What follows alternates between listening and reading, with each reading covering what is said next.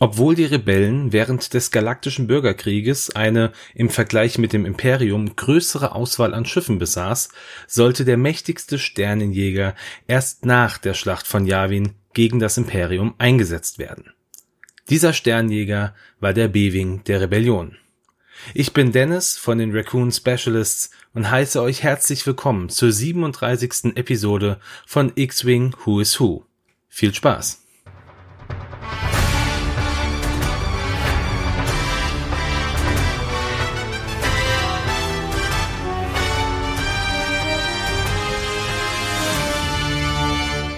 Der ASF 01 B-Wing oder auch kurz B-Wing wurde von der Firma Slane Corpier gebaut, welche vorher auch den V-19 Torrent der Galaktischen Republik und auch später die MG-100 Sternenfestung des Widerstands gebaut hatten. Das B im B-Wing steht im Englischen für das Wort Blade, also wörtlich übersetzt Klinge, und war der messerartigen Bauweise des Jägers geschuldet. Im deutschen Kanon wurde statt dem Wort Blade das Wort Blatt verwendet, also Blattflügler. Und das klingt ehrlicherweise natürlich nicht ganz so cool. Als der wohl am schwersten bewaffnete Ein-Mann-Jäger war der B-Wing gleichzeitig aber auch einer der unbeweglichsten Jäger der Rebellen. Je nach Bedarf wurde der B-Wing mit einer schweren Laserkanone, drei Ionenkanonen, einem Zwillings-Autoblaster oder alternativ mit vier Laserkanonen sowie zwei Proton-Torpedowerfer und einer lasergelenkten Bombe ausgestattet. Zusätzlich beinhaltete der Jäger noch einen fortschrittlichen Zielcomputer und einen Low-Power Zielerfassungslader. Diese komplette Ausstattung war nie für einen einzelnen Jäger, sondern eher für die viel größeren Schiffe vorgesehen auch wurde dieser Jäger nie explizit für die sogenannten Dogfights gebaut, sondern er diente durch seine enorme Bewaffnung als Blockadenbrecher, als Eskortschiff und als Bomber gegen feindliche Großkampfschiffe die größte Besonderheit aber waren die gyroskopischen Stabilisatoren, die es ermöglichten, dass sich das 16,9 Meter lange Schiff mit dem Rumpf um das Cockpit drehen konnte, ohne dass dieses sich mitdrehte, was dem Piloten den Vorteil gab, dass er immer gleich ausgerichtet war und sich nicht neu orientieren musste und somit auch die Zielerfassung leichter machte durch die Komplexität des Jägers waren Wartungsarbeiten nicht zu verhindern. Wenn diese jedoch ausblieben, dann konnte es sein, dass der B-Wing sich während einer Drehung des Rumpfs verkeilte und der Pilot gezwungen war, mit einer doch sehr ungünstigen und nicht veränderbaren Flügelstellung zu fliegen wenn der B-Wing selber in einen Kampf eingriff, öffnete er seine S-Foils, damit er die kompletten Waffensysteme des Schiffs verwenden konnte, die zu großen Teilen auch in den äußeren Enden der Flügel mit angebracht waren. Mit den ausgebreiteten Flügeln war der Jäger 7,3 Meter breit, mit eingeklappten Flügeln jedoch nur 2,5 Meter um sich fortzubewegen, hatte der Jäger vier Triebwerke und einen Klasse 2 Hyperantrieb und konnte bis zu 950 Stundenkilometern im Atmosphärenflug erreichen. Bevor der B-Wing in Produktion ging, wurde er im aktuellen Kanon circa vier Jahre vor der Schlacht von Yavin durch den Mon Calamari Quarry als Prototyp entwickelt und wurde B6 oder Blattflügler genannt. Dieser Prototyp wurde von Hera Syndulla getestet, für gut befunden und nachdem er sich in einem Gefecht auch bewährt hatte, wurde die Produktion durch die Rebellen in den Auftrag gegeben.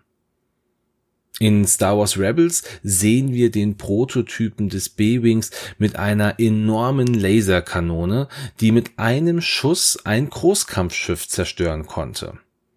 Diese Waffe, die wurde aber nie in die Serienproduktion mit eingebaut, da sie dem Hyperantrieb zu viel Energie entzogen hat.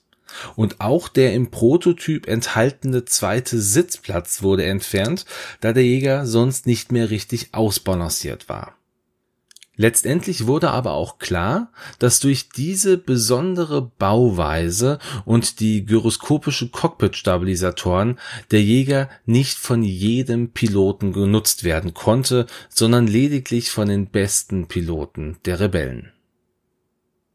Kanonisch betrachtet hat der B-Wing seinen ersten Auftritt in Star Wars Rebels Staffel 2 Folge 7 Ein Meister seiner Kunst. Aber die meisten von uns, die kennen ihn natürlich schon aus Episode 6 Die Rückkehr der Jedi Ritter, wo man ihn ja wirklich auch das erste Mal überhaupt sehen konnte. Beginnen wir jetzt mit den Piloten des B-Wings und natürlich nehme ich auch die neu vorgestellte Gina Moonsong heute schon in diese Folge mit rein, aber wir beginnen jetzt erstmal mit dem Piloten der blauen Staffel. Die blaue Staffel, die gehörte der Masassi-Gruppe an, die wiederum der Rebellion angehörte. Die Masassi-Gruppe war eine große Rebellenzelle und wurde von General Jando Donner angeführt. Den Namen Masassi hatte die Zelle, da sie von dem Masassi-Tempel auf Yavin 4 aus operierten. Im Laufe der Jahre beinhaltete die blaue Staffel sowohl T65 X-Wings als auch U-Wings und Y-Wings. Sie nahm an sehr, sehr vielen Schlachten teil, wie zum Beispiel die Schlacht um Scarif und auch die Schlacht von Hoth. Hier aber nur mit T47 Snowspeedern. Erst vier Jahre nach der Schlacht von Yavin, also während der Schlacht von Endor, bestand die blaue Staffel nur noch aus B-Wings. Interessanterweise gibt es neben Ten Nump keinen im Kanon gelisteten Piloten, der während der Schlacht von Endor einen B-Wing geflogen ist. In Legends finden wir natürlich dann wieder einige Piloten mehr, wie zum Beispiel Kayan Farlander, den wir noch als B-Wing-Piloten aus X-Wing 1.0 kennen, oder auch Ibtisam, die weibliche Mon Calamari, die aktuell in 2.0 aber den Arc 170 der Rebellen fliegt. Ja, so viel dann auch schon zur blauen Staffel. Kommen wir jetzt direkt zum Veteranen der Klingenstaffel. Diese Staffel wurde drei Jahre nach der Schlacht von Yavin gegründet und wurde durch Commander Aiden Fox und Lieutenant Braylon Strum angeführt. Da zu Beginn die meisten Piloten der Klingenstaffel noch Rekruten der Rebellen waren, war die Aufgabe enorm schwer, da diese Piloten noch weit geschult werden mussten. Es gab aber auch Lichtblicke in der Klingenstaffel, so war die Kadettin Gina Moonsong eine sehr, sehr talentierte Pilotin, hatte aber Probleme durch ein ja, explizites Fehlen von Disziplin. Auf die Pilotin kommen wir dann aber gleich nochmal im Detail zu sprechen. Den ersten Einsatz, den hatte die Klingenstaffel während der Schlacht von Endor, aber nicht wie erwartet an vorderster Front, sondern als Schutz für die Nachschubwege. Da es sich aber um eine Falle des Imperiums gehandelt hatte, musste die Klingenstaffel aktiver in den Kampf eingreifen und verlor in dieser Schlacht ihren Anführer Commander Aiden Fox. Und nach der Schlacht von Endor wurde dann Braylon Strum offiziell der Commander der Klingenstaffel. 2015 wurde die Klingenstaffel im offiziellen Star Wars Magazin Folge 80 in der Kurzgeschichte Die Blade Staffel Angriff auf Endor vorgestellt. Machen wir jetzt direkt weiter mit dem Solustana und dem einzigen B-Wing-Piloten, der in einem Film zu sehen war, Ten Nump. Der Solustaner hatte das Rufzeichen Blau 5 und war, bevor er sich der Rebellion anschloss, ein Kopfgeldjäger mit der Spezialisierung für Bomben. Über seine Geschichte vor Episode 6 ist aber weder im Kanon noch im Legends irgendwas bekannt. Man kann ihn neben Wedge Antilles sehen, während des Briefings in Episode 6 auf der Home One, wo der Plan der Rebellen zur Vernichtung des zweiten Todessterns erklärt wurde. Ten Nump wurde nach dem Briefing der blauen Staffel zugewiesen, erhielt das Rufzeichen Blau 5 und sollte einen B-Wing fliegen. Und im Verlauf der Schlacht musste Ten Nump dann die Staffel sogar anführen. Ein interessanter kleiner Fakt an dieser Stelle. In einer Deleted Scene von Episode 6 sieht man Ten Nump im Cockpit seines B-Wings. Hier trägt er aber nicht den vorher getragenen roten Pilotenanzug, sondern einen grünen Anzug. Diese Szene, die verlinke ich euch dann auch mal in den Show Notes, könnt ihr euch entsprechend mal angucken. Ja, und an dieser Stelle endet dann auch der kanonische Teil von Ten Nums Geschichte. Im Legends wurde er nach der Schlacht von Endor zum Blue Leader, also zum Staffelführer der blauen Staffel ernannt. Er arbeitete mit Luke Skywalker und anderen Mitgliedern der Rogue Squadron zusammen und reiste nach Corellia, wo er von imperialen Sturmkommandos gefangen genommen wurde. Zwar waren die Mitglieder der Rogue Squadron auf dem Weg, um Nump zu helfen, konnten aber nicht mehr rechtzeitig da sein, um ihn vor der Folter während eines Verhöres zu bewahren. Und an Folge dieser Folter starb Ten Nump dann leider auch. Diese Geschichte, die kann man in den Comics X-Wing Rogue Leader von 2005 nachlesen. So viel zu Ten Nump. Kommen wir jetzt zum X-Wing Neuzugang Gina Moonsong, die im bald erscheinenden Cardpack Hotshots and Aces ihren Weg ins Miniaturspiel finden wird. Gina war eine menschliche Frau, die vor ihrer Zeit bei der Rebellion als Schmugglerin auf Coruscant lebte. Während dieser Zeit vor der Rebellion lernte sie ihren damaligen Mentoren Bretho Quince kennen, der ihr alles beibrachte, was sie wissen musste. Sie lernte also Schmuggelrouten von und nach Coruscant kennen und wurde eine begnadete Pilotin. Zu einem bisher nicht näher definierten Zeitpunkt schloss sich Gina dann der Rebellion an und wurde Aiden Fox und Braylon Strum zugewiesen, die die Anführer der Klingenstaffel waren. Recht schnell ging Gina mit Braylon eine Beziehung ein, die aber von beiden geheim gehalten werden musste, was zugegeben nicht immer leicht war.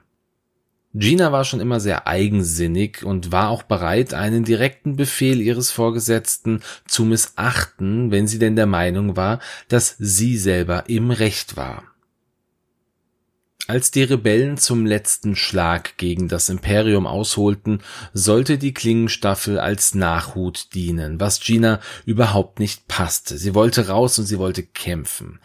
Dies geschah dann auch so, denn als die Rebellen erfuhren, dass der Angriff auf den zweiten Todesstern zu einer Falle geworden war, wurden alle Staffeln in den Kampf geschickt. Die Klingenstaffel griff dann primär den Sternenzerstörer Devastator an. Hierbei sollte Gina einen Angriffskurs setzen, wurde aber durch angreifende Tai-Abfangjäger abgelenkt. Durch viel Geschick und Einsatz schaffte es dann die Staffel, die Devastator zu zerstören, wobei aber der B-Wing ihres Anführers Aiden Fox so schwer beschädigt wurde, dass er nicht mehr gerettet werden konnte und er starb. Nach dem Sieg über das Imperium wurde Gina wie die meisten ihrer Kameraden ausgezeichnet. Sie wurde zusätzlich aber zum Lieutenant befördert und damit beauftragt, neue Kadetten auszubilden. Nach diesen Ereignissen nahm Moonsong noch an einigen weiteren Missionen teil, wie zum Beispiel auf Malastare, wo die Klingenstaffel eine imperiale Kommunikationseinrichtung zerstören sollte, oder auf Kuat, wo es um den Angriff auf die berühmten Schiffswerften ging.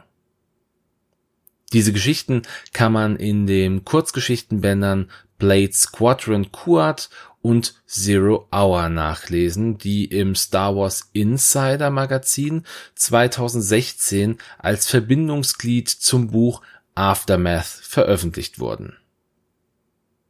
Zuletzt nahm Gina dann auch bei der Schlacht von Jakku teil. Hier zerstörte sie gemeinsam mit ihren Wingmen den Antrieb eines imperialen Dreadnoughts namens Ravager. Doch hierbei wurde ihr Jäger so schwer beschädigt, dass sie zusammen mit der Ravager auf Jakku abstürzte. Durch sehr viel Glück überlebte Gina den Absturz und schloss sich kurz darauf der Phantomstaffel von Tammen Wexley an und führte einen Angriff auf einen imperialen Konvoi an. Sie nutzte die im imperialen Konvoi gefundenen Langstreckensender, um Hilfe zu rufen. Gina wird also das erste Mal in den Blade Squadron Kurzgeschichten genannt, die vor der Schlacht von Endor ansetzen und durch die Schlacht führen. Einen realen Auftritt in einem Film, einer Serie oder vielleicht auch in einem PC-Spiel, den hatte sie bislang nicht, gehört aber dennoch in den aktuellen Kanon. Kommen wir dann jetzt zum letzten Piloten dieser Folge. Seinen Namen haben wir jetzt auch schon ein paar Mal gehört. Es geht um Braylon Strum. Braylon begann seine militärische Karriere nicht bei der Rebellion, sondern als Teil des imperialen Militärs und war auf Naboo stationiert. Da er sich nicht damit abfinden konnte, Unschuldige zu quälen und zu unterdrücken, traf er eine Entscheidung, die schon viele bekannte Piloten vor ihm getroffen hatten. Er desertierte und schloss sich der Rebellion an. Im Laufe der Zeit machte er Karriere als Pilot und wurde irgendwann zum stellvertretenden Kommandanten der Klingenstaffel ernannt. Hier bildete er dann zusammen mit Aiden Fox neue Kadetten aus und kam der Kadettin Gina Moonsong dabei näher. Sie fingen eine Beziehung miteinander an, hielten diese aber geheim. Gina war sehr eigenwillig und bei einem simulierten Testflug missachtete sie einen direkten Befehl von Braylon und wurde zusammen mit der halben Staffel zerstört. Braylon konfrontierte sie darauf mit ihrem Ungehorsam. Sie aber fing an, ihm seine imperiale Vergangenheit vorzuhalten. Doch bevor dieser Streit eskalierte, wurde die Klingenstaffel nach Endor beordert, um beim Angriff auf den zweiten Todesstern teilzunehmen. Hierbei griff die Staffel den Sternzerstörer Devastator an und Braylon schaffte es, die Triebwerke des Schiffes auszuschalten und somit eine Kettenreaktion auszulösen, die im Endeffekt das gesamte Schiff zerstörte. Und wie vorher auch schon erwähnt, wurde bei diesem Kampf der Jäger von Aiden Fox schwer getroffen und konnte nicht mehr gerettet werden. Nachdem auf Endor der Sieg über das Imperium gefeiert wurde, ist Braylon dann offiziell zum Anführer der Klingenstaffel ernannt worden. Ja, auch Braylon wurde in den Kurzgeschichten Blade Squadron vorgestellt. Interessanterweise gab es Braylon aber auch schon in X-Wing 1.0, damals aber als Pilot einer ARC 170, die bisher in keiner Geschichte rund um ihn erwähnt wurde. Dann haben wir auch den B-Wing jetzt schon durchgearbeitet. Ich bedanke mich an dieser Stelle wieder bei allen, die reingehört haben und mich weiterhin bei meinem kleinen Projekt hier so unterstützen. Wenn jetzt jemand zufälligerweise neu dabei ist, der heute das erste Mal X-Wing Who's Who gehört hat, dann freue ich mich, dass du da bist und heiße dich natürlich auch ganz besonders herzlich willkommen.